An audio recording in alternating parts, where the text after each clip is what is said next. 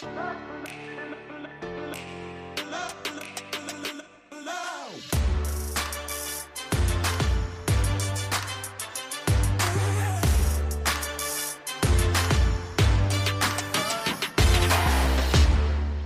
Herzlich willkommen zum Podcast Arbeitsphilosophen, die Zukunft der Arbeit. Und heute ist David Polte zu Gast. Wir kennen uns schon seit vielen, vielen Jahren. Wir kennen uns über die New Work Bubble. Er war auch vor vielen, vielen Jahren schon mal hier zu Gast. Dieses Gespräch ist leider nicht mehr zu finden. Nichtsdestotrotz, ich habe mich immer wieder gerne an ihn erinnert. Wir haben uns immer wieder ausgetauscht und jetzt zum aktuellen Schwerpunkt passt er ganz genau. Er hilft nämlich Männern, er hilft Vätern, mehr Balance, mehr Klarheit, mehr, und das ist auch das Thema des heutigen Tages, mehr Fokus in ihr Leben zu bringen. Also nicht zu sagen Kind oder Karriere, sondern nein, ich möchte ein guter Vater sein, ich möchte aber auch in meinem Job, in meinem Beruf gut performen und das zusammenzubringen und nicht zu sagen A oder B, du musst dich zu entscheiden, das ist seine Mission. Und genau deshalb sprechen wir über den Fokus. Wir sprechen nicht nur über den Mann, nein, im generellen sprechen wir über die Arbeit, über Klarheit, über Fokus, über das Essentielle, das Wesentliche. Zwischendrin bist du aber als Mann natürlich auch genannt, wirst erwähnt. Und wenn du Kinder hast, dann passt es vielleicht noch ein bisschen besser. Nichtsdestotrotz, ich habe mich auch angesprochen gefühlt. Von daher wünsche ich dir jetzt ganz viel Spaß, ganz viel Freude mit dem Gespräch mit David Polte. David, was bedeutet Fokus für dich? Ja, Fokus. Ähm, es mag ein bisschen altbacken sein, aber mit der Wortherkunft anzufangen, hilft manchmal enorm zu verstehen, was man da eigentlich erzählt. Und Fokus kommt aus dem Lateinischen, schreibt man da mit C und heißt Herd oder Feuerstätte. Und äh, in der Optik ist der Fokus der Brennpunkt. Ne? Also wenn du Sonnenstrahlen durch eine Linse schickst, dann gibt es ja irgendwo einen Punkt, wo sie sich treffen, wo du dann zum Beispiel ja auch ähm, Papier mit an, anfackeln kannst, weil das da so heiß wird. Und jetzt ist also ähm, Fokus bedeutet für mich der Punkt, den ich durch meine Aufmerksamkeit wärme. Ja, also was ja. ich, was ich in den Fokus nehme, das bekommt von mir Energie. Und äh, Aufmerksamkeit, Zeitinvest, Gedankenkraft, solche Sachen. Und wenn man jetzt überlegt, Herd oder Feuerstätte oder eben Brennpunkt, das ist ein begrenzter Platz. Ja, was schon leicht dann nachvollziehbar macht, man kann nicht alles, was es im Leben gibt, in die Küche stopfen. Also da ist selbst die größte Küche zu klein für. Ja, und das heißt, man kann nicht alles gleichzeitig wärmen. Man kann nicht multifokussieren, halt auf alles gleichzeitig gucken. Und ähm, das heißt, für mich ist Fokus, ich muss mich entscheiden oder ich habe eine Wahl. Ja, ich habe eine Wahl, wohin ich schaue, was ich mir, was ist mir so wichtig, dass ich dem den größten Teil meiner Aufmerksamkeit schenke, dass ich das quasi wärme und ähm, mich dauerhaft darauf konzentriere. Und dann heißt natürlich jetzt aufs Leben übertragen, fokussiert sein, dass ich mich entscheide, welche Sache nehme ich in den Fokus und äh, versorge sie so lange mit meinem, mit meinem Zutun, dass es ins Ziel, ins Ziel kommt. Genau. Also. Ja, das, das heißt, ähm, wenn du sagst, äh, Fokus und man muss sich konzentrieren oder man kann nicht alles auf einmal tun, ähm, gehst ja. du so weit, dass man sagt, man kann nur eine Sache haben. Man kann sich nur auf eine Sache fokussieren, weil das ist etwas, was ich häufiger mal in irgendwelchen Ratgebern äh, lese, schneide ja. alles ab, ja. du musst dich auf eine Sache fokussieren. Und ich denke, ja gut, ja. aber mein Leben ist ja ein bisschen facettenreicher. Ja, ähm, ja. Ja, Frank, Volltreffer. Also es ist genau die Frage, die man stellen muss, äh, darf. Also es ist, die Antwort ist, meine Antwort ist folgende, das ist natürlich Quatsch. Also das schreibt sich im Ratgeber ganz toll, sowas. Und dann kommt irgendwie ein Beispiel von einem, äh, vom asiatischen Koch, der nur eine Sache macht und das ist Sushi machen und so. Das ist, das ist Käse, weil was, ich arbeite mit Papas, mit kleinen Kindern. Wenn du Kinder hast, weißt du, dass das vorbei ist mit dem Fokus. Und gerade deshalb ist es so wichtig. Also meine Antwort ist folgende. Du kannst sehr gerne zwei Dinge gleichzeitig tun, du kannst dich aber nur auf eine fokussieren. Ne, also ich kann jetzt sagen, ich fokussiere mich ähm, auf den Aufbau einer eigenen Firma. Das heißt aber nicht, dass ich nicht, während ich darüber nachdenke, noch Windeln wechseln kann oder Essen kochen und so weiter. Ja, ich kann nicht gleichzeitig über meine Firma nachdenken und mir dabei ein Rezept ausdenken. Das kann ich nicht. Also ich kann durchaus mhm. mehrere Sachen gleichzeitig tun. Ich kann mich aber nicht auf drei Sachen gleichzeitig konzentrieren. Und diese, diese, ähm, diese, dieser Punkt zu sagen, du darfst nur eine Sache tun, der lenkt eigentlich ab. Also das ist zu unterkomplex. so, ja, okay, gutes Wort. Also, ja, ja. ja also, also das ist das ist eine völlige Überforderung, diese, diese Forderung. Also das von jemandem zu verlangen, das ist, kommen wir noch im Gespräch, werden wir noch drauf kommen, dass das nicht funktioniert. Okay, okay. Und warum? Ja, weil, ja.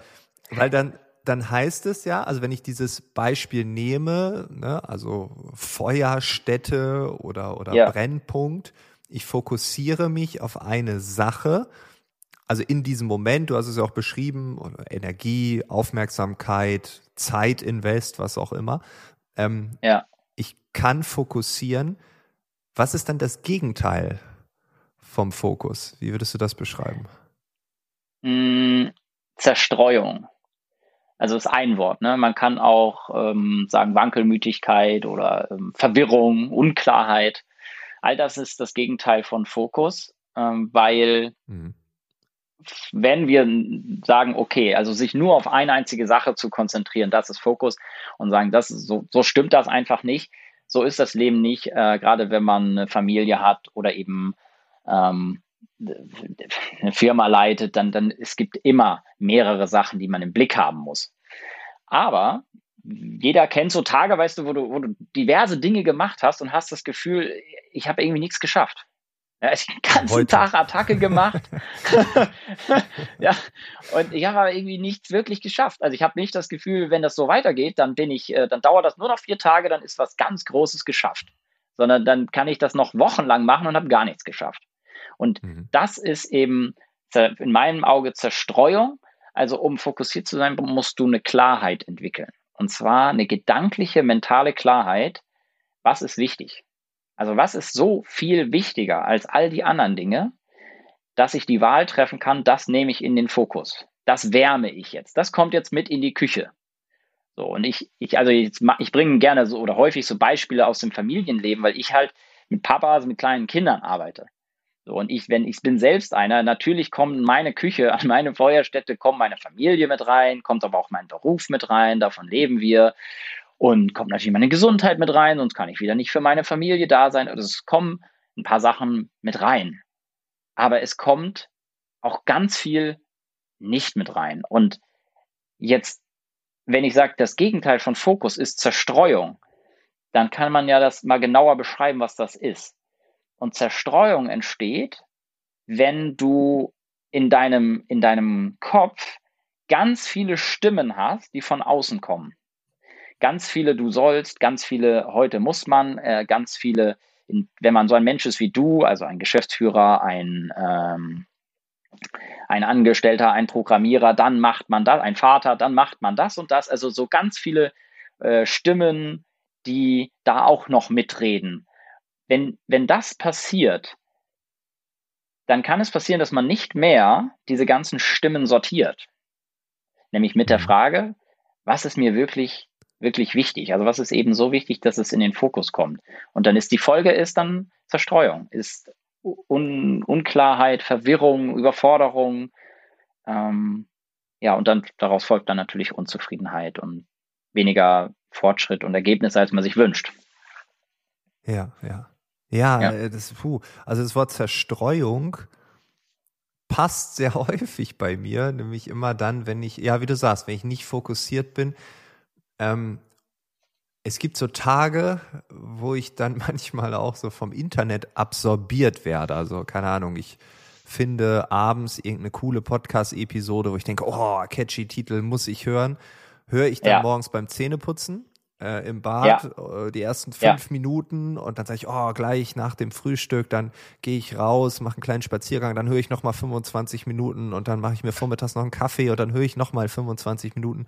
Und da war so ja. viel Input drin, den ich gar nicht verarbeiten kann, der aber in mir drin sagt, Frank, du musst noch dies und das und uh, die Welt geht unter oder oh, da sind ganz tolle Chancen. Also es muss ja nicht nur negativ sein, es kann auch ganz positiv sein. Und äh, würdest diese, du nur ja, genau. Und diese ganzen Gedanken mix ich dann mit meinem Alltag, mit meinem operativen Tun. Ähm, und ja. da, also ich fokussiere mich ja weder noch. Also ich kaufe jetzt nicht diese super tolle Aktie, die um, um 800 Prozent ja. steigt in den nächsten drei Monaten. Ja. Äh, ja. Ich äh, konzipiere aber auch nicht, dass ähm, dieses tolle Konzept, was ich nächste Woche abgeben muss und äh, äh, weil da bin ich irgendwie auch nicht reif. Also das ist, also ich finde Zerstreuung ist ein ziemlich gutes Wort und ja, ich glaube, wir alle kennen diese Tage, die schon zerstreut anfangen und dann ja, ja. immer zerstreuter werden. Es ist, es ist wirklich Kraft gegen Kraft, ne? Also, also das, das Leben will immer wissen, meinst du es ernst? Und in dem Moment, wo du sagst, ich fokussiere mich jetzt auf das und das, schmeißt es dir eine Frage hin, eben einen tollen Podcast-Titel oder doch mal einen geilen Instagram-Post, wo man sich schnell noch das ja, Video ja. anschaut und fragt, willst du es wirklich? Will, willst, oder, oder vielleicht doch nicht. Und in dem Moment, wo du dann das reinlässt, ähm, die Zerstreuung oder die Ablenkung, könnte man sagen, dann äh, sendest du natürlich auch das Signal an dich selbst, naja, so ganz kann ich mich dann doch nicht auf mich, vertra äh, auf mich verlassen mit meinem Fokus. Ja. Und das, das verstärkt sich dann gegenseitig selbst. Ne? Deswegen, wenn ich, wenn ich jetzt zum Beispiel konkret schaue, wie, wie mache ich das, äh, weil ich wirklich, ich kenne diese ganzen Phasen von nicht fokussiert sein, natürlich auch. Also gerade was du jetzt beschreibst, ist, äh, beschrieben hast, ist ja dieses, also wenn der Konsum die Verdauung des Konsums übersteigt, also du konsumierst ja, etwas, hast aber eigentlich keine Zeit, es zu verdauen. Also das ja, zu verstoffwechseln. Daraus Energie zu ziehen für dein Geschäft, für deine Präsentation. Also du zum Beispiel, du konsumierst was über Aktien, musst aber einen Vortrag über, über neue Arbeit halten. Ja, und dann kannst du, dann kannst du dein, dein Konzept, in deinem Konzept, das, was du konkret tust, in deinem Kreationsprozess dein, dein Input eigentlich nicht verwenden. Jetzt wabert der in deinem Kopf rum und macht da Hokuspokus, ne? Weil er lenkt dich ab von dem, worum es eigentlich geht. Und was ich jetzt, ähm, ich, ich arbeite in dem Feld und ich kriege das dann halt jeden Tag mit. Ähm, was machen fokussierte Menschen anders? Also die, die machen mal eine Sache, sie verringern manuell den Reizumfang. Also das, was an Impulsen, an Reizen auf einen eintrifft. Was heißt das konkret? Ich zum Beispiel, ich habe nicht einen einzigen Newsletter abonniert in meinem E-Mail-Postfach. Ich habe auch, glaube so irgendwie 75 Regeln in meinem E-Mail-Postfach eingestellt, die zum Beispiel Amazon-E-Mails und so bewusst in den Ordner Buchhaltung sortieren. Weil ich will die schon manchmal haben, dass da irgendeine Stellbestätigung kam und aber kein Produkt oder sowas. Aber ich will nicht, dass ich diese E-Mail sehe weil das gibt ja. mir einfach Informationen, die ich nicht brauche, so für meine, für meine Arbeit. Und ähm, ich habe in meinem Handy alle Notifications aus. Also da ploppt nichts auf, da ist keine rote Eins, das ist nichts. Außer wenn äh, in Sonderfällen. Also wenn ich, wenn ich genau weiß, an dem und dem Tag meldet sich irgendwie dann und dann über das und das Tool, der und der und dann mache ich das an. Aber äh, ansonsten ist das alles aus, weil ich möchte nicht, also das, was ich bewusst beeinflussen kann, ich, ich surfe auch wenig mittlerweile, das habe ich früher ganz anders gemacht, bei Social Media rum. Weil, mhm. wenn, dann möchte ich es sehr zielgerichtet tun. Ja, dann hat weiter, wenn, dann möchte ich eine Klarheit haben, was ist mein Engpass, was ist das Problem, an dem ich gerade arbeite, wo ich nicht weiter weiß, und dann suche ich gezielt danach. So, und ähm, das ist, das schafft eine unglaubliche innere, innere Ruhe. Ne? Und ich habe einen zweiten Schritt selbst, den ich selbst immer mache und den ich auch anderen weitergebe, wie das funktioniert und den ich auch bei vielen Leuten, die ich eben als innerlich ruhig und fokussiert kennengelernt habe. Und das ist diese, was ich eben mit Verdauung gemeint habe, also Reflexion. Also du machst quasi, du kannst ja, ja entweder machen oder unterlassen im Leben. Ja, du kannst halt akt aktiv was tun oder du kannst darüber nachdenken, was will ich eigentlich tun. Und dieses Nachdenken ist in der heutigen Zeit, wenn du mich fragst, wichtiger als das Tun.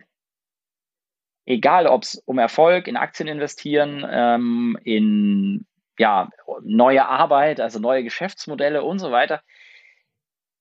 Nachdenken, wofür verwende ich meine Zeit, von dem Ganzen, was ich konsumiert habe, was ziehe ich daraus für Schlüsse, von den 100 Millionen Handlungsoptionen, die ich habe, welche wähle ich? Dieses Nachdenken, Reflexion ist elementar und kommt bei wahrscheinlich 95 Prozent der Menschen zu kurz. Und das ja, Ergebnis ist Zerstreuung. Weißt du, die ganzen Stimmen, alles, was du dir reingesaugt hast, ist in deinem Kopf. Äh, jedes Plakat, was du liest, was du jetzt gerade wieder irgendwie für eine neue E-Zigarette brauchst, so weiter, das arbeitet da oben und, und, und produziert irgendwelche Gedanken und Glaubenssätze und, und Erwartungshaltung und so weiter. Wenn du dem nicht diesen, diesen, dieses, diese Prüfstation, dieses Innehalten, das ähm, Nachdenken, Abwägen, vielleicht auch Recherchieren, Einwerten der ganzen Dinge entgegenstellst, dann äh, bist du quasi Opfer von dieser Zerstreu Zerstreuung und das macht unzufrieden auf Dauer und Überforderung, Stress. Ja, also bin ich voll bei dir. Ja. Also ich ähm, habe schon ganz häufig in meinen Vorträgen gesagt, dass, also ich rede oft über Aktion und Reaktion und ich rede mhm. auch häufig über Reflexion, weil ich glaube, dass Social Media, Smartphone, diese Kultur des Always On, immer reagieren mhm. zu müssen, ähm, ja. auch dazu führt, dass wir viel weniger Zeit haben zu reflektieren. Ich meine, früher, da habe ich so manche Busfahrt durch Ostfriesland gehabt, wo ich vielleicht eine Bildzeitung mir vorher noch gekauft habe, wo ich gesagt habe, boah, 30 Minuten, jetzt äh, kann ich mal ein bisschen Sportteil lesen oder so. ähm, aber dann saß ich da trotzdem noch eine Viertelstunde rum und hatte Zeit zu reflektieren. Und ich glaube, dass wir es ja auch manchmal gar nicht mehr aushalten, diese Momente der Stille, weil immer irgendwas aufpoppt. Also dieses, ja, äh, ja, also das ist das eine. Und dann die andere Seite der Medaille ist natürlich auch dann zu, ja, anzuerkennen, wie wichtig das eigentlich ist. Ne? Was nützt es mir, wenn ich so eine Challenge habe, jeden Tag ein Buch zu lesen, wenn ich zwei Tage nach dem Lesen des Buches gar nicht mehr weiß, was in dem Buch drin stand, weil ich schon das nächste lese. Also wir konsumieren permanent ultra wertvollen Content, aber dieser Content macht nichts mit uns. Warum konsumiere ich denn dann überhaupt? Ne? Also was heißt, er macht nichts ja. mit uns, aber wenn ich, ich äh, lese jetzt ein Buch und würde ich wirklich darüber reflektieren, dann würde ich vielleicht ein paar Dinge mitnehmen und vielleicht auch äh, tolle Entwicklungen sehen oder, oder, oder, aber ich lese schon wieder das nächste und das nächste und das nächste und irgendwie komme ich auch gar nicht in dieses Umsetzende. Ne? Und, und, also ich glaube, ja. Und der dritte Punkt ist, meiner Meinung nach, wir haben so viele Möglichkeiten, dass Reflexion die einzige Möglichkeit ist, ab und an mal Nein zu sagen. Weil ansonsten bin ich doch automatisch immer in diesem Ja, Ja, Ja, Ja, Ja wir müssen aber doch, ich muss doch ja. Ja. dies und ja. das und das permanent, die ganze Zeit über. Das ist, das ist wirklich, also da sind wir uns ja auch sehr, sehr nahe, du und ich, in, in dieser Art zu denken. Ähm, die, das Nein sagen, also das schnelle Nein und das langsame, langsame Ja, also die, dieser Spruch ist nicht von mir, aber das ist heute essentiell, weil es gab natürlich eine Zeit früher, wenn wir irgendwie 50, 60, 100 Jahre zurückgehen, wo es diese Langeweile schon gab. Also wenn du in einem bestimmten, in einem kleinen Dorf gelebt hast, gab noch vielleicht maximal Radio, kein Fernsehen, da konnte schon ganz schön langweilig sein im Vergleich zur Großstadt. So, diese Zeit ist aber passé, weil du deinem, also dem, den großen Internetfirmen mittlerweile halt jeder mitgeteilt hat, was ihn interessiert. Ja, durch durch, durch, durch äh, Big Data Auswertung und dann dementsprechend auch nur spannendes Zeug angezeigt bekommst. ja, so. Ja, ja. Und das macht es natürlich unfassbar leicht, sich den Kram auch reinzusuchten.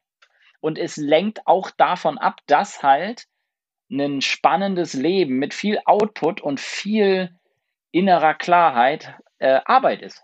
Also das, das braucht nämlich genau das, was du gesagt hast, innehalten, reflektieren, auswerten, verdauen, äh, eine lange Liste machen, wozu man Nein sagt, ähm, so wie ich das jetzt weitergebe, dieses, dieses Können auch sogar zu einem schon gegebenen Ja hinlaufen und sagen, du Frank, ich habe irgendwie deiner Podcast-Anfrage zugestimmt, aber ganz ehrlich, ich habe mir in die nächsten Wochen nochmal angeschaut. Äh, es ist so voll, ich, ich möchte das doch nicht machen. Ich werde da so Matsche in der Birne sein und ich weiß schon jetzt nicht, wie es laufen soll. Bitte finde jemand anderen. Ich helfe dir zur Not dabei. Ne? Also das, das macht ja fast niemand sowas.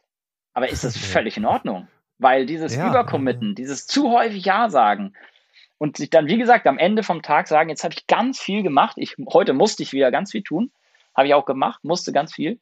Äh, wenn ich das aber halt fünf Jahre in die Zukunft verlängere, da will ich gar nicht ankommen. Wo ich da ankomme, wenn ich immer so viel muss und so viel von dem, was ich angeblich muss, auch mache, was gar nicht zu dem Ziel führt. Machen wir das mal ein bisschen äh, konkret. du, du weißt ja, dass wir mit dem Wohnmobil über den Winter in Portugal waren und in Südspanien. Und das ist ja nicht, diese Tatsache ist ja nicht so vom Himmel gefallen, sondern die. Das war der Zufall, die, der euch dahin gebracht äh, hat.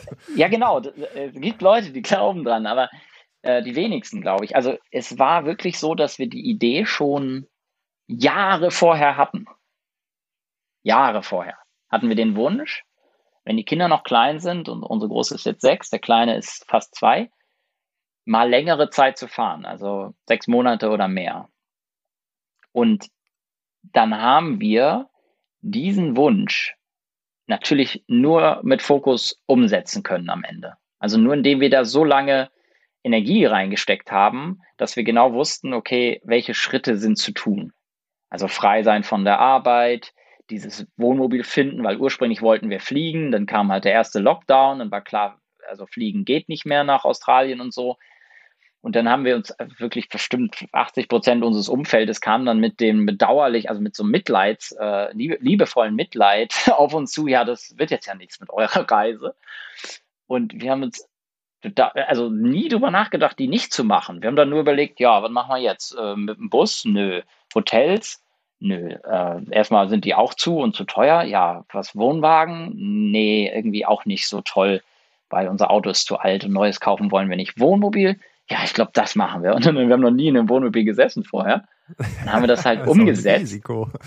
ja, genau. Aber jetzt kommt's, Frank. Ich sitze dann da in Portugal und in, in, in Deutschland war halt Lockdown nach Lockdown nach Lockdown-Verlängerung. Und ich habe da gesessen und habe gedacht, also ich, ich, kann, ich kann mich so gut dran erinnern, ich dachte, wie, wie krass ist das denn? Ich sitze jetzt hier ich habe diesen Zustand, dass wir unterwegs sind, vorhergesehen. Also ich habe das in meinem Geist erschaffen, diesen Zustand vorher. Und dann habe ich das super konsequent gegen alle Widerstände umgesetzt, zusammen mit meiner Frau. Ja. Und das war für mich ein krasses Erlebnis, weil ich in, an diesem Beispiel, ich hatte schon solche Erlebnisse vorher, aber so klar gesehen habe, ich kann den Zustand machen, den ich will. Ich muss dann aber zu anderen Dingen Nein sagen. Ich muss mich sehr stark darauf fokussieren und äh, durch Ängste durch. Das, das ist so. Und ähm, ja, das war natürlich irgendwie ein wahnsinnig tolles Erlebnis. Wir waren dann zehn Monate am Ende unterwegs und mit, mit dieser, mit diese, Klarheit ist dann einfach das Gegenteil von, von Verzettelung, von Zerstreuung und so weiter. Ja, ja, äh, bin ich voll bei dir. Und du hast jetzt diese große Geschichte erzählt, aber diese Ängste, diese, ähm, ja, diese Widerstände, ne? also Corona, äh, Ländergrenzen geschlossen, keine Ahnung was, ja, Lockdowns, ja, ja. das sind große Widerstände. Aber wenn wir jetzt in meinem Fall, ich habe eine Anfrage, wo ich denke, das passt nicht oder wir werden uns finanziell nicht einig, muss ich ein Nein sagen. Lieber ein schnelles Nein, äh, ein schnelles Nein als ein schnelles Ja und lieber ein mhm. langsames Ja. Das habe ich jetzt schon mal gelernt. Ähm, aber auch wenn ein Kollege oder eine Kollegin sagt, kannst du das mal übernehmen? Äh, und wir ja. können es eigentlich nicht, weil, keine Ahnung, die Ehefrau ist krank, die Kinder sind krank oder ja, ja, wir brauchen jetzt mal ähm, eine, eine Pause, dann sagt man ja doch zu schnell, ja, kriege ich schon hin, kriege ich schon hin. Und ich habe heute ähm, in einem Artikel, das passt jetzt äh, ganz gut, ein, äh, ja, eine, ja. eine Psychologin gelesen, die hat einen Typen zitiert und der hat gesagt, wenn Sie das nächste Mal, also so ähnlich hat er gesagt, wenn Sie das nächste Mal von jemandem angesprochen werden, ja, du solltest dich äh, nicht so viel um dich kümmern, dann schauen Sie sich diese Person an, dann wissen Sie genau, warum das kein guter Rat ist. Ne? Also äh, wie jemand aussieht, der sich nicht um sich kümmert. Ne? Und ähm, ja, ja, das ist, ne, also ich glaube, dass in jedem Nein diese Angst, diese Unsicherheit und so ja. innewohnt und dass sie uns überall in den kleinsten Situationen belastet.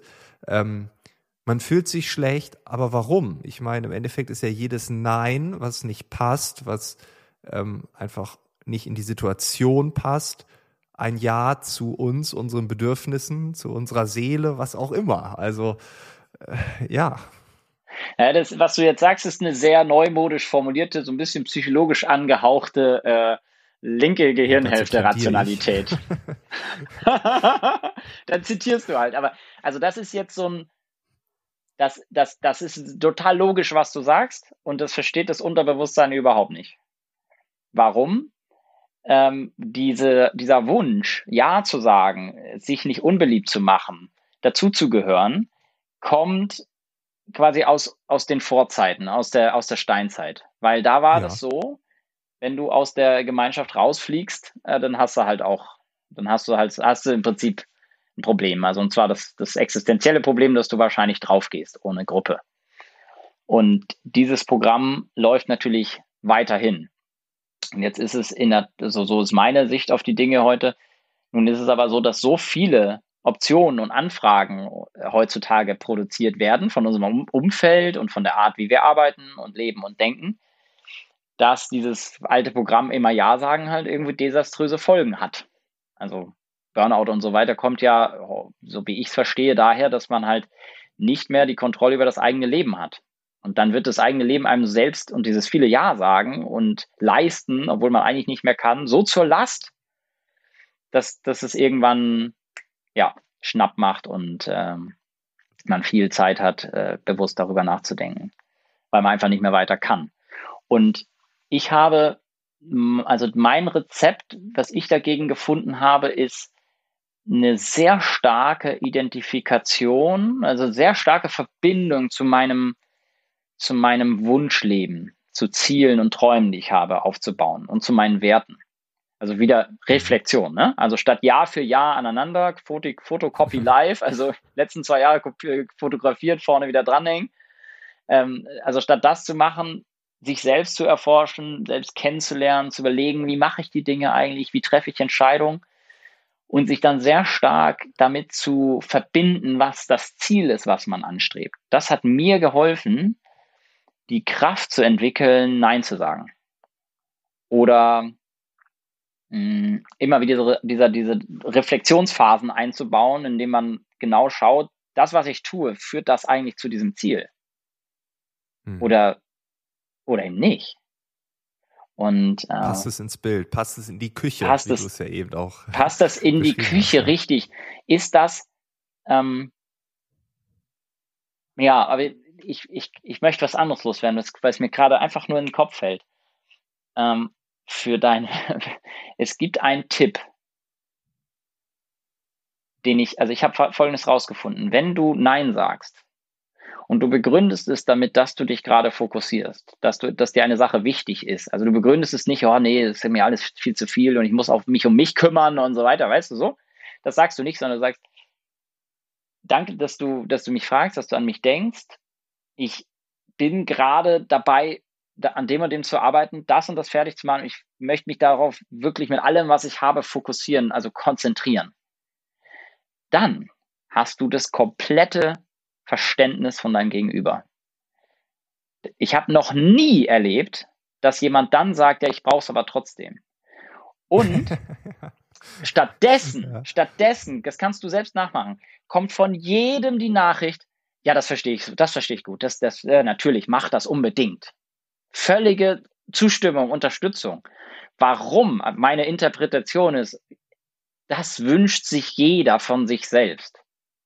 Man, man wünscht sich, dass man selbst die Kraft hat zu sagen, es tut mir wirklich, ich würde dir das jetzt gern helfen, aber ich, ich, wenn ich das irgendwie fertig kriegen will, woran ich gerade arbeite, dann muss ich mich jetzt darauf fokussieren. Und weil sich das alle anderen von sich wünschen, dass sie das in ihrem Leben tun würden, bringen sie es nicht über, übers Herz, jemand anderen zu zerstreuen, indem sie jetzt irgendwie anfangen, den zu manipulieren und zu überreden und zu sagen, ja komm, der Fokus ist doch nicht so wichtig, mach jetzt meine Anfrage. Das, das macht einfach keiner. Also zumindest ja. bei mir nicht. Und deswegen, äh, das, das kam jetzt gerade in den Kopf in dieser Fragestellung, jemand anderes will was von dir und ähm, genau. Und es ist ja auch wirklich ja, komplett ehrlich, weißt du, das ist ja kein Quatsch, den man da erzählt. Äh, äh nee, äh, bin ich bei dir. Ähm, ich finde die Hypothese interessant. Ich werde sie auf jeden Fall testen. Teste das. ja, ähm, noch manchmal dieses Thema Neid, was da irgendwie so in meinem Kopf rumschwebt, ne, wo ich dann denke, ja, wenn man jetzt irgendwie sagt, ich fokussiere mich darauf, ähm, wir leben ja auch manchmal zumindest gefühlt, vielleicht stimmt das auch gar nicht, in einer Neidgesellschaft. Und äh, wenn man beispielsweise sagt, na, ich möchte mich jetzt eher auf das und das konzentrieren. Äh, kann man sagt jetzt, ich habe ein Hobby oder so. Ich will im Sommer mhm. nehme ich nichts mehr an. Ich will jetzt äh, surfen lernen oder so. Dann mhm. wäre mhm. vielleicht auch jemand neidisch. Aber das ist ja schon wieder eine Angst, wie du es gerade sagst, dass ich aus der großen Gruppe ausgestoßen werde und dann irgendwie alleine zurechtkommen muss. Deshalb äh, ja, aber nee, im Prinzip äh, würde ich der Hypothese gerne folgen und ich glaube auch, die ist äh, ziemlich realistisch. Und dieses Neidbild, das kommt da jetzt nur so von der Seite reingeflogen. Vielleicht wollte ich auch einfach nur ein Gegenargument finden, keine Ahnung. Boah, finde einfach ein anderes, weil. ähm, aber, das, nee, aber also weil mit ich Sicherheit jetzt, gibt's jetzt, das. mit Sicherheit gibt's äh, Jetzt kommt natürlich, also ein Punkt, den ich ansprechen muss, ist, sind wir Männer? Ich meine, du hast in deiner Arbeit, das ist schon jetzt mehrfach gesagt, arbeitest du mit Vätern. Ja. Ähm, glaubst du, dass wir Männer in Bezug auf Arbeit mhm. noch ein Tick crazier drauf sind, noch mehr dominiert werden von der Arbeit und vielleicht deshalb auch weniger gut Nein sagen können und, und das einfach, ja, zu sehr drin ist. Weil ich meine, du hast einen ganz speziellen Blick auf die Sache und da würde mich deine Antwort interessieren. Ja. Ja, ja, ja, ja. Ähm, wie fängt man da an? vorne. vorne, einmal vorne anfangen. Helmut Kohl hat gesagt, entscheidend ist, was hinten rauskommt. Die, Dann fang die, hinten an. Weil ich meine, also man kann jetzt ist wirklich, ich habe mit dieser Frage beschäftige ich mich seitdem ich 17 bin und ich bin 33. Also ich beschäftige mich mit der Frage, wieso ticken wir als Männer so, wie wir sind und was für einen Einfluss haben wir als Väter auf unsere Kinder, wie sich unsere Kinder entwickeln. Ähm, und deswegen kann ich darauf jetzt aus vielen Sichtweisen antworten. Ich wähle folgende, pass auf, ich wähle folgende. Ich frage mich jetzt beim lauten Denken, wie geht's der männlichen Seele, wenn sie arbeitet? Also wenn Männer arbeiten, was läuft in uns ab? Und, und aus dieser Fragestellung, aus dieser Perspektive her nähere ich mich jetzt deiner Frage, wieso sind wir häufig so mit Arbeit identifiziert, oder? War das, war das so deine Frage? Ja, genau, genau, ja. Ja. Also warum fällt es uns da noch schwerer, Nein zu sagen? Ne? Also, also wir rennen quasi im absoluten Leistungswillen mit allem Ehrgeiz, den wir haben, in den Burnout, wenn es schief läuft. So, also warum machen, warum sind Männer auch häufig, ähm, man könnte die Frage auch so formulieren, warum bereuen manche Männer, wenn sie mit 60 oder 75 auf dem Sterbebett liegen, 60 wäre jetzt heutzutage sehr früh, aber auf dem Sterbebett liegen, warum bereuen sie dann, so viel gearbeitet zu haben, weniger Zeit mit ihren Kindern gehabt zu haben oder ihre Beziehung nicht gerettet zu haben oder äh, ihre Träume, irgendwie tanzen zu lernen oder surfen zu lernen, ausgelebt zu haben? Warum bereuen die das? Ähm, und wieso verhalten die sich in der Situation, so wie du gesagt hast, so wenig Nein sagen? Und meine Antwort, eine von diesen vielen Antworten ist folgende. Ähm, wir, viele von, den, von uns Männern haben in unserer Seele den, den Wunsch nach Wettkampf. Und was ist das genau? Also es geht um, ja. um Kampf im übertragenen Sinne. Also Fußball spielen ist eine Form von Kampf. Also man setzt sich mit 150 Prozent ein, um in die, durch, durch die Schwierigkeit in die Freiheit zu kommen. Die Freiheit währt nicht lang, es ist Torschießen, ja, aber du bist durch die gegnerische Mannschaft durchgekommen. Und mit irgendwie halbem Einsatz wird das nichts. Du kannst jetzt tausend Beispiele nehmen, ja. Also wir, wir können mal sowas sagen wie, ähm, Tor beim Fußball haben wir jetzt gesagt. Dann nehmen wir sowas wie Wirtschaft, ja, Marktführerschaft werden. Du musst durch deine Konkurrenten durch, sonst bist du nicht Marktführer. Wenn du das dann bist, okay, dann musst du irgendwie ein neues Produkt, neuen Markt aufmachen, um das Spiel wiederholen zu können, weil dann bringt Spaß. Ansonsten ist öde. Ne? Also du, äh, Männer erleben dann hohe Erregung, Spaß, äh, Passion, Leidenschaft, so, so richtig, dass du in Energie kommst, dann, wenn du dich voll über dich hinauswachsen musst, am besten noch mit anderen zusammen, aber gegen einen Gegner. Ja, deswegen Kriegsfilme, äh, Vikings, ja, diese ganzen Serien über Profikiller, sind alles Widerstand, Mann muss durch. Frauen gucken sowas komischerweise nicht, also weniger. So, und was ist der, was hat das alles? Ja, wir, wir, fallen, mir fallen tausend Beispiele ein. Wim Hof, ne? Eiswasser aushalten über Stunden. ähm, Stimmt. Boah, also, also ja, ich oder der Berg. Ich oder der Berg, ja? Was, was ist das? Ja. Das ist, du möchtest dich sehr, du möchtest siegen. Also du möchtest, die männliche Seele will von A nach B und zwischen A und B ist immer, geht nicht. Schwierig, musst du, musst du irgendwie schaffen. So. Was hat das mit Beruf zu tun? Beruf ist für die allermeisten Männer das. Sie gehen eben nicht auf Berge, sie sitzen sich nicht in Eiswasser, sie stellen irgendwann fest, meine Frau ist, der ist mir zu kompliziert. Also da, da werde ich diesen Sieges, dieses Siegesgefühl nie, nie haben. Aber im Beruf, das habe ich von meinem Papa gelernt, das habe ich abgeguckt, das wird auch irgendwie immer noch überall erzählt. Also da, ich muss ja auch meine Familie ernähren, also das ist ja mal das Mindeste, was ich machen muss. Also überträgst du dieses, dieses Siegesparadigma, dieses Kämpfen und Durchhalten und, und Ankommen und noch ein bisschen eine Gehaltserhöhung und so weiter, beträgst du das auf den Beruf. Und dann musst du natürlich auch Ja sagen. Jemand, der irgendwie immer Nein sagt, äh, ja, wie soll denn der Karriere machen? Es geht natürlich trotzdem. Ich weiß, wie es trotzdem geht, also wie es gerade durch Nein sagen geht. Aber das Standardding, was wir als kleine Kinder in der Sozialisierung lernen, als Jungs, ist halt, äh, streng dich an, Ehrgeiz, gib Gas, hau da Stunden rein, äh, finde einen guten Weg mit dem Chef und mit den anderen klarzukommen, dass du halt deine Karriere machst und so und pipapo. Und dann machst du und machst du und machst du und da dann irgendwie sich bewusst äh, mit 35 Stunden da seine Karriere aufzubauen, das ist dann schon ein ziemlicher Hack, der, da muss man erstmal drauf kommen, weil das wird dir so keiner vorschlagen. So, und jetzt ja. kommt, wird das, wird es, wenn du mich fragst, jetzt wird es richtig spannend. Wenn du weißt, dass du Glück im Leben erfährst, wenn du siegst als Mann. Also da, genau genommen ist es nicht mal der Sieg, der das Glück produziert, sondern das Überwinden von Widerständen ist eigentlich das Glücksgefühl. Also man, man kann so Reinhold Messner und so fragen, wie war es denn, als du äh, oben warst? Und sagt er, ja, war nix, war Leere, langweilig. Ja, ich war am Ende und fertig. War nicht geil. Aber die ja zwei Jahre Vorbereitung waren toll.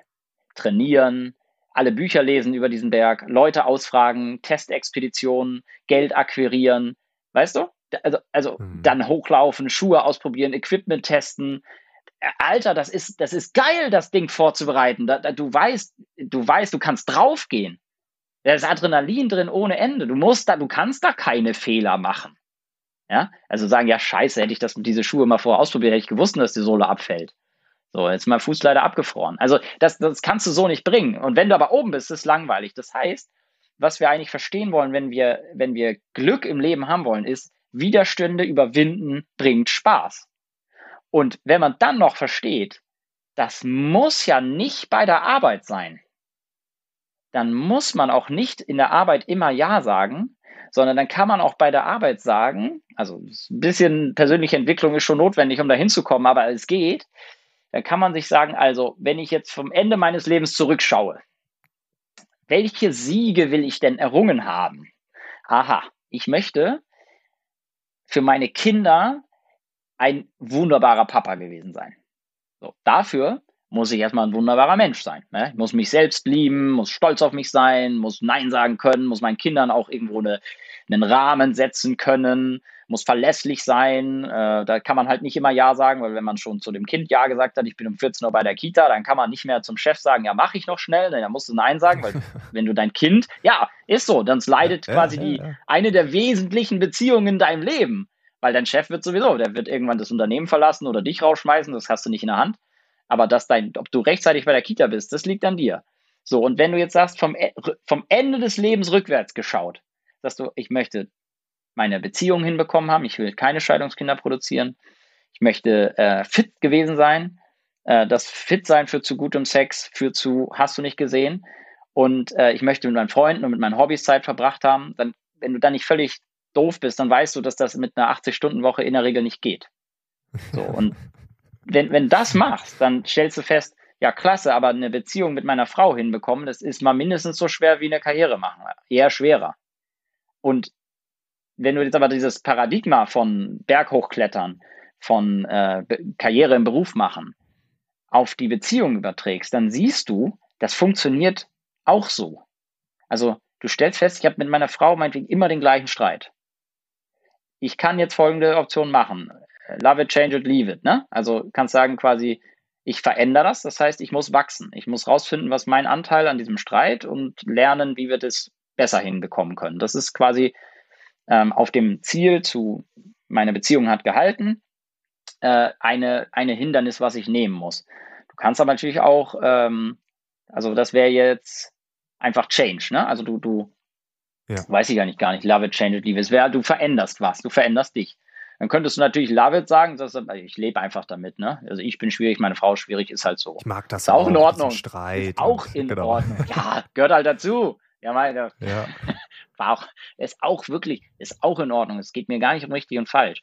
Und dann kann es natürlich auch noch laufen, also weggehen oder sie geht weg oder wie auch immer. Und ihr sagt, das ist hier einfach zu stressig für uns. Und äh, was ich jetzt, du hast jetzt gefragt, warum sagen wir beim Beruf so lang, so oft Ja? Und ich glaube, dass wir als Männer häufig keine anderen Antworten haben, wo kriege ich Selbstbestätigung her? Ja, also wo, und, und ich glaube, Selbstbestätigung kommt daher, dass wir uns selbst überwinden. Also wenn ich jeden Tag, ich mache jeden Tag Sport, also 15 Minuten, um genau zu sein, habe so TRX-Bänder, wo ich halt, also die, die hängen oben fest und dann kann ich mich so in eine Schräge da reinlegen in diese Bänder und dann ähm, halt den Rücken trainieren und Liegestützen und so weiter. Und das mache ich jeden Tag. Und da ich das jeden Tag mache, besiege ich mich jeden Tag selbst, weil ich habe keine Lust. Hm. Aber ich weiß, ich, ich, ich, ich, ich ziehe daraus die Selbstbestätigung, ich ziehe die Sachen durch.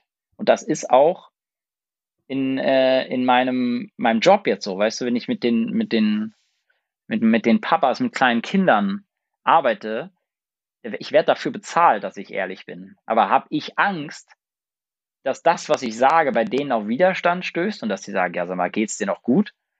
Ja, also ich muss ja ehrlich sein. Ist ja mein, ich werde dafür bezahlt. Aber natürlich habe ich Angst. Das heißt, ich muss, ich jetzt David, ich muss einen sehr, sehr starken äh, Muskel haben in Sachen Klarheit. Dinge ansprechen, Fokus selbst haben und Fokus von anderen einfordern. Und ähm, das ist jetzt so meine 20-Minuten-Antwort auf die Frage, warum sagen wir im Beruf so häufig ja? Ja, ja. Weil wir, weil wir dieses, dieses Programm nicht in der Tiefe verstehen. Wenn wir es verstehen, können wir es neu gestalten. Ja, ja, äh, ich bin voll bei dir und ich glaube auch, dass ein zerstreuter Coach niemals ein guter Coach sein kann, sondern ich glaube, dass du eine gewisse Klarheit, Haltung einfach brauchst. Und ohne das wird es nicht gehen. Ne? Also wenn du heute so sagst, morgen so, ja, wie soll man da andocken? Ne? Also das wäre wenig ja, äh, genau. magnetisierend. Ähm, mich interessiert noch eine Frage, also die Erklärung, äh, deine Hypothese, du hast ja schon gesagt, du hast noch zig andere Antwortmöglichkeiten auf diese Frage, aber du hast zwischendrin einmal gesagt, ähm, dass man nicht immer mehr arbeiten muss, um erfolgreicher zu sein. So, es geht auch andersrum. Ähm, wie geht das? Also ja. das klingt nämlich so häufig auch nach äh, einem äh, Trailer bei YouTube, werde schnell reich und bei Instagram ja, klick ja. auch mal hier und da. Ähm, aber das ist es ja nicht. Ne? Ich glaube, da sind wir auch einer Meinung. Äh, alle HörerInnen dieses Podcasts wissen wie ich dazu äh, tendiere. Aber ich glaube, du bist da auf einem ähnlichen Pfad unterwegs, oder? Also, wenn, wenn ich zu den Schaumschlägern gehören würde, dann würdest du mir nie mit, nie, niemals mit mir reden. Das, da bin ich mir ziemlich sicher. Ähm, ja, vielleicht als Investigativreportage. ich habe einen entlarvt, ich habe einen gefunden und hier ist er. Genau. Äh, wie geht das? Ja, das möchte ich. Ich möchte einmal eine kleine Geschichte erzählen, um die Motivation darzustellen, warum ich glaube, darauf eine Antwort zu haben. Äh, ich bin, du kommst ja, du kommst ja daher, wo meine Mutter groß geworden ist, Nordfriesland. Du kommst aus Ostfriesland, Ostfriesland, oder? Ostfriesland. Genau. Ich, ja. Sie kommt aus Nordfriesland. Das ist noch ganz weit und, weg. Ja. und ich bin in Lübeck geboren und im Umfeld von Lübeck aufgewachsen, in einem ganz, ganz kleinen Dorf. Und äh, da gab es fünf Bauernhöfe und 60 äh, Häuser. So, und wir haben im Sommer Stroh gestarkt. Was heißt das? Du hast eine, eine Mistgabel quasi, also eine Forke mit drei Zinken, Zacken, und du piekst da den Strohballen drauf, die kleineren, und du drückst den hoch in den, ähm, also vom Hänger hoch oben in den Dachboden mit so viel Kraft, dass er oben reinfliegt. So, wer, jeder, der mal einen Strohballen hochgehoben hat, äh, weiß, dass das zwar vielleicht die ersten drei Mal Spaß bringt und danach ist das äh, painful. und ich bin halt so ein, wirklich so ein maximaler Hämpfling gewesen. Also null Power quasi. Ganz klein, ich bin 1,73 und so und da war nichts dran. Und die anderen hatten halt alle Muckis und, und so weiter. Und aus der Zeit habe ich den, die Erkenntnis mitgenommen, es gibt immer ein, es gibt viele Wege zum Ziel. Manche gehen mit Muskelkraft und Ehrgeiz und manche gehen mit Schlauheit. Also mit Gedankenkraft. Ja. Und auf dieser Motivation ist die, ist dann die Forschungsreise der letzten Jahre ähm, aufgesetzt, also die letzten, würde man sagen, 10, 15 Jahre. Und jetzt wird es konkret. Also jetzt hast du mich gefragt, ähm, wie, wieso behaupte ich, man kann Karriere machen, auch ohne mh, hm, einfach immer viel Zeit zu investieren, ganz viel Networking zu betreiben, überall dabei zu sein und so weiter. Wieso geht das? Und meine Antwort ist, mh, hm, in vor allem in, in Wirtschaftsunternehmen, wahrscheinlich aber auch in vielen anderen Organisationen, zählt am Ende vom Tag, zählen Ergebnisse. Und Ergebnisse wiederum haben für das Unternehmen oder die Organisation, denen du durch dich, deine Persönlichkeit, diese Ergebnisse anbietest. Also du sagst ja quasi, hey, ich kann bei euch arbeiten als, weiß ich nicht, Webdesigner. Und das Ergebnis für euch sind halt Webseiten. Und wenn du noch ein bisschen konkreter bist, sagst du, es sind auch noch Webseiten, die die Leute, äh, wenn die da auf irgendwas draufklicken, geht auch wirklich das Fenster auf. Und ich helfe euch auch noch, die so zu designen. Also ich mache auch noch UX-Design, dass die Leute da auch wirklich draufklicken und auf der Seite bleiben und so weiter. So, das ist das Ergebnis, was ich euch anbiete. Und jetzt brauchst du eine gewisse Zeit, um dieses Ergebnis zu produzieren. Und du bietest es einem bestimmten Kunden an. So, Frank, jetzt musst du genau zuhören. Und der andere auch. Wie kannst du mehr Geld verdienen oder mehr Karriere machen, ohne mehr Zeit zu investieren? Option 1. Du lernst einen Weg zu finden, wie du deine Leistung mit weniger Zeit anbietest. Ja? Was heißt das in meinem Beispiel mit dem Webseitenbau? Du lernst entweder schneller coden oder mit bestimmten Containern zu arbeiten oder mit virtuellen Assistenten zusammenzuarbeiten, denen du Teile des Codings abgibst. Du findest einen Weg, besser in dem zu sein, was du tust. Ja, das mag Zeit kosten, das, diesen Weg zu finden. Aber viel weniger Zeit, als die anderen mit ihrem mehr Zeit invest, mehr Muskelkraft, bei mehr, mehr PowerPoints abgeben und so weiter, als diese, diese ähm, Leute investieren. Ja. So. Option 1 ist, besser werden in dem, was ich tue. Option 2 ist, einen Kunden finden, für den das mehr Wert hat. Jetzt wird's, wenn du mich, jetzt wird's richtig spannend. Pass mal auf.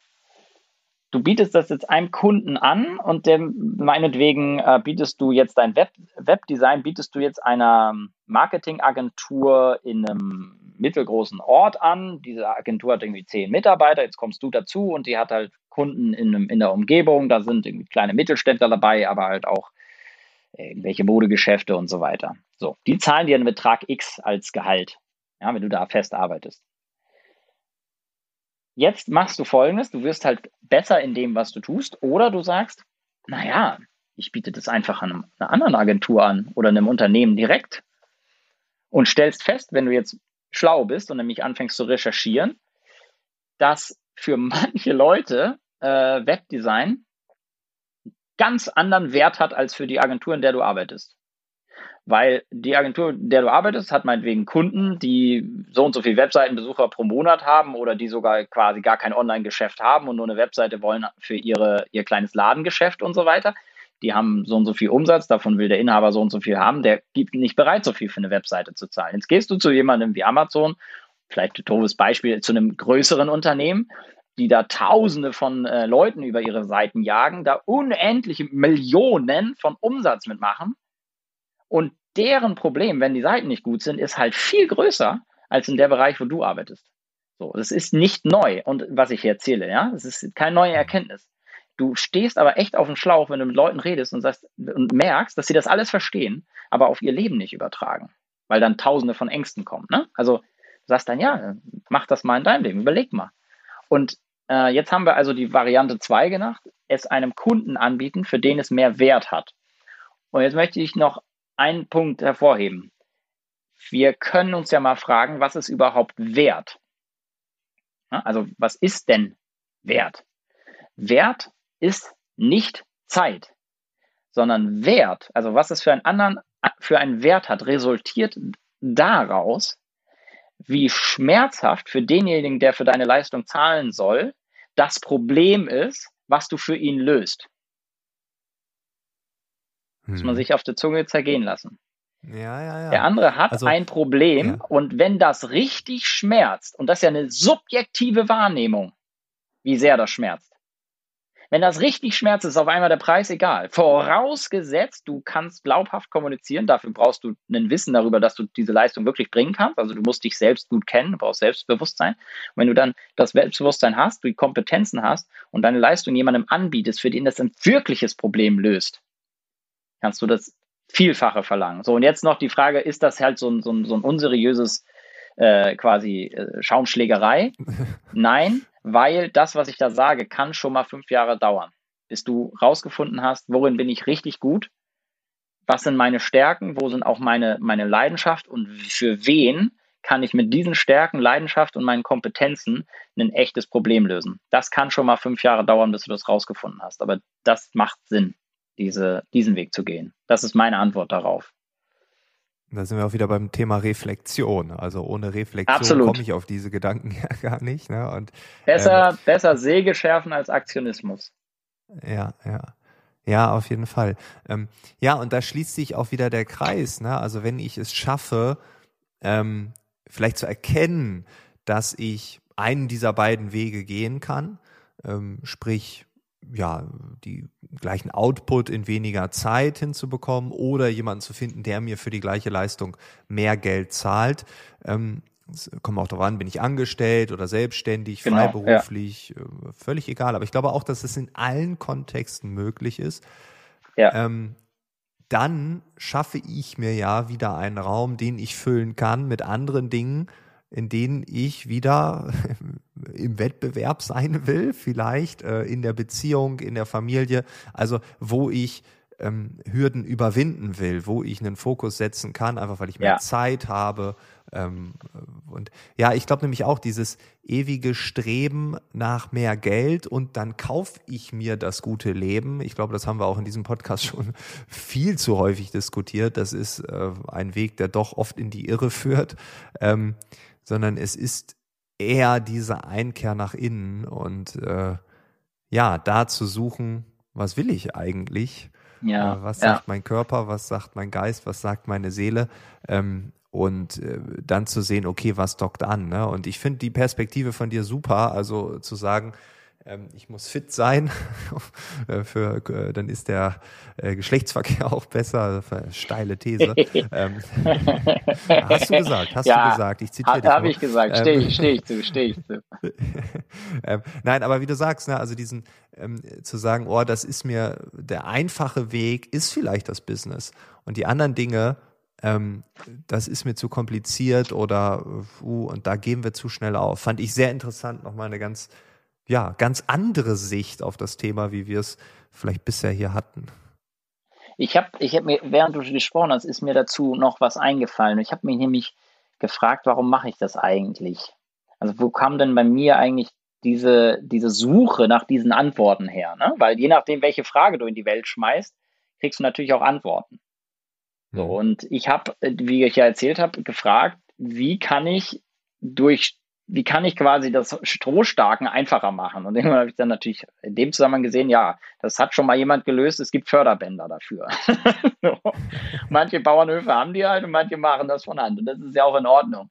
Aber das, dieses Beispiel habe ich dann ja weitergetragen und als, als meine äh, jetzt große Tochter, die ist jetzt sechs, und damals war sie meine kleine Tochter, weil die einzige, als die geboren wurde und insbesondere als sie eins war, habe ich so einen Moment gehabt, wo ich im Schaukelstuhl saß in, in Hamburg in unserer Wohnung und unter uns wohnte so ein Choleriker, ja, der wirklich immer, wenn es zu laut war, gegen die Decke gehauen hat und der ist so wütend geworden, hat sich die Hände blutig geschlagen.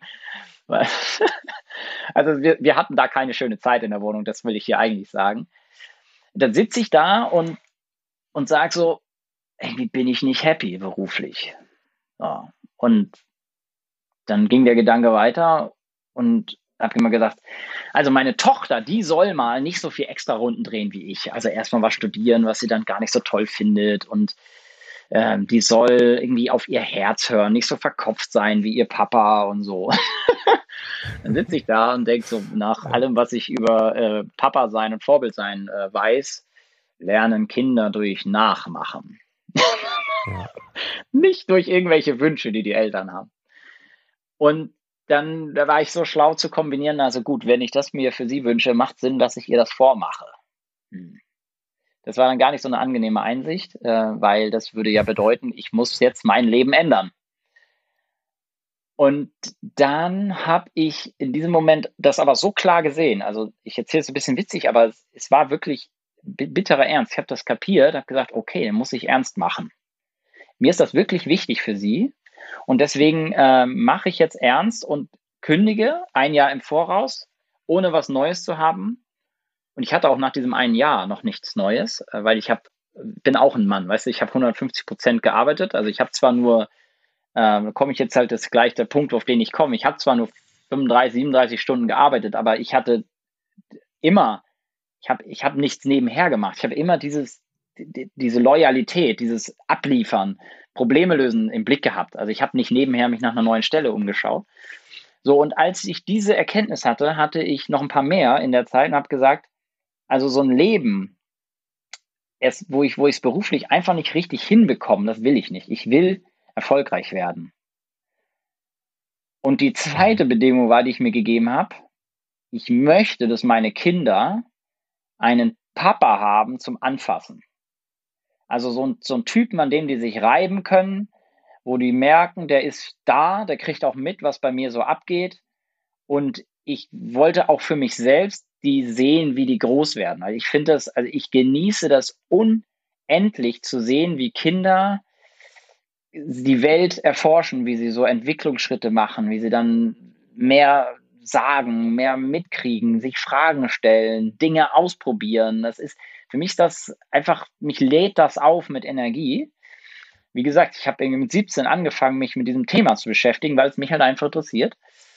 Und ähm, als ich diese zwei Bedingungen hatte, viel für meine Kinder da sein und sehr beruflich erfolgreich werden, da kannst du jetzt lange überlegen, kam natürlich die Frage, wie soll das denn gehen? Also schließt sich das nicht völlig aus? Also ist das, sind das nicht die zwei bescheuertsten zwei Ziele, die man sich setzen kann? Äh, oh, also um, um unglücklich zu werden, weil man es einfach beides nicht erreichen kann gleichzeitig. Und ich habe dann gesucht und suchen heißt, ich habe dann diese Frage formuliert für mich, also wie geht das? Nicht geht das, also nicht ja, nein, sondern wie. Ja, und dann Bücher gelesen, Podcast gehört, jeden Menschen gefragt, von dem ich das Gefühl hatte, dass der Be Beruf und Familie hinbekommen hat. Und äh, am Ende war das, was ich dir gerade erzählt habe. Also ich musste dann rausfinden, wenn ich mehr verdienen will, dann muss ich das entweder, muss ich besser werden, also muss ich einfach schlicht und ergreifend viel besser werden in dem, was ich tue, oder ich muss es äh, jemand anbieten, dem das mehr wert ist. Und diesen zweiten Schritt habe ich halt bewusst getan. Das heißt, ich habe dann äh, bei der, war Assistent der Geschäftsführung vorher, in einer kleinen Beratungsfirma in Hamburg zum Thema Familie und Beruf, habe gekündigt, dann war ich ähm, frei, also war arbeitslos und dann habe ich vorher mal so Talentcoaching gemacht, ne? also wer bin ich, was mache ich gut und so und wusste dann, also mit meinem Lebenslauf, ich habe Kunstwissenschaft und Medientheorie studiert und Philosophie. So, und wusste ich, ich, ich werde nicht eingeladen zu Vorstellungsgesprächen. Das kann die Personalabteilung nicht wickel, äh, wechseln, was da auf den Papieren steht. Äh, aber ich mag gern mit Leuten reden. Und was ich dann gemacht habe, ist, ich habe über 100 Gespräche geführt mit Leuten aus der Software, agilen Softwareentwicklung. Warum? Ich, das war meine Antwort auf die Frage, wem kann ich meine Leistung anbieten, dem das mehr wert ist. weißt du, also das, ich habe da nicht die Welt neu erfunden. Ich habe einfach nur gemerkt, in der Softwareentwicklung kann ich gut mit den Leuten, weil ich kannte viele in dem Bereich, so von Netzwerkveranstaltungen, woher wir uns auch kennen, Intrinsify, New Work Kontext und so. Und ich wollte ja auch nicht in so einen verstaubten Konzern, sondern in so eine hippe Bude und so. Ich hatte also eine grobe Vorstellung, wo ich hin will und ich wusste, da wird für das, was ich tun kann, also meine Stärken sind mehr bezahlt und dann hatten diese 100 Gespräche mit Leuten, die da schon sind. In diesen Gesprächen war der Redeanteil von mir so hoch wie jetzt deiner in unserem Gespräch und der Redeanteil des anderen so hoch wie meiner. Jetzt kannst du dir vorstellen, ich habe unendlich viel gelernt. Also nach 100 ja. Gesprächen mit Leuten, Alter, ich wusste, wohin sich die, die Szene entwickelt. Ich wusste, was Leute in diesem Beruf, für den ich mich zertifiziert hatte, Scrum Master, worauf es da ankommt, ich habe so viel Know-how angesammelt, dass ich danach einfach nach neun Monaten innehalten, also was wir hier mit Reflexion beschrieben haben. Also ich habe neun Monate nicht immer nur agiert und mehr Ehrgeiz, mehr Anstrengung und so weiter, sondern ich habe neun Monate lang Know-how aufgebaut, mich selbst erforscht, einen Meditationsaufenthalt gemacht mit neun, neun Tage lang Schweigen, kein Augenkontakt, keine Hörbücher, kein Stifte, kein Sport, nur morgens um vier aufstehen und sieben Stunden am Tag meditieren. Heftig, oder? Also, das habe ich gemacht. Ja. Und nach dieser Phase hatte ich einfach doppelt so viel verdient. Ja. Ja. Krass. Also es zeigt, es gibt Wege ähm, und ja, du hast uns einen gezeigt. Viele Wege führen nach Rom. Einer davon heißt ja, David exakt. Polte. wer diesen Weg genauso gehen will, der wird wahrscheinlich ihn nicht finden, weil jeder Weg ist ja irgendwie auch individuell. Exakt. Aber ich bedanke ja. mich für diesen, ja, Einblick in einmal deine Welt, in deine Geschichte, aber auch in, in deine Gedankenkonstrukte, die uns hier, glaube ich, nochmal einen ganz anderen Touch gegeben haben. Und äh, vielen Dank. Sehr gern, Frank. Danke für, fürs Gespräch. Du hast irgendwie die Fragen gestellt, die mich ähm, ja, in den Monolog geführt haben. Das ist aber auch in Ordnung, glaube ich. Äh, also ich hoffe, dass es spannend war für dich und für die, für die Zuhörer. Und ähm, wünsche dir alles, alles Gute damit. danke. Danke, danke, dass ich zu Gast sein konnte. Ciao. Das war das Gespräch mit David Bolte. Seine Website findest du in den Show Notes und ich würde mich freuen, wenn du in der nächsten Woche wieder dabei bist. Bis dahin, alles Gute. Ciao.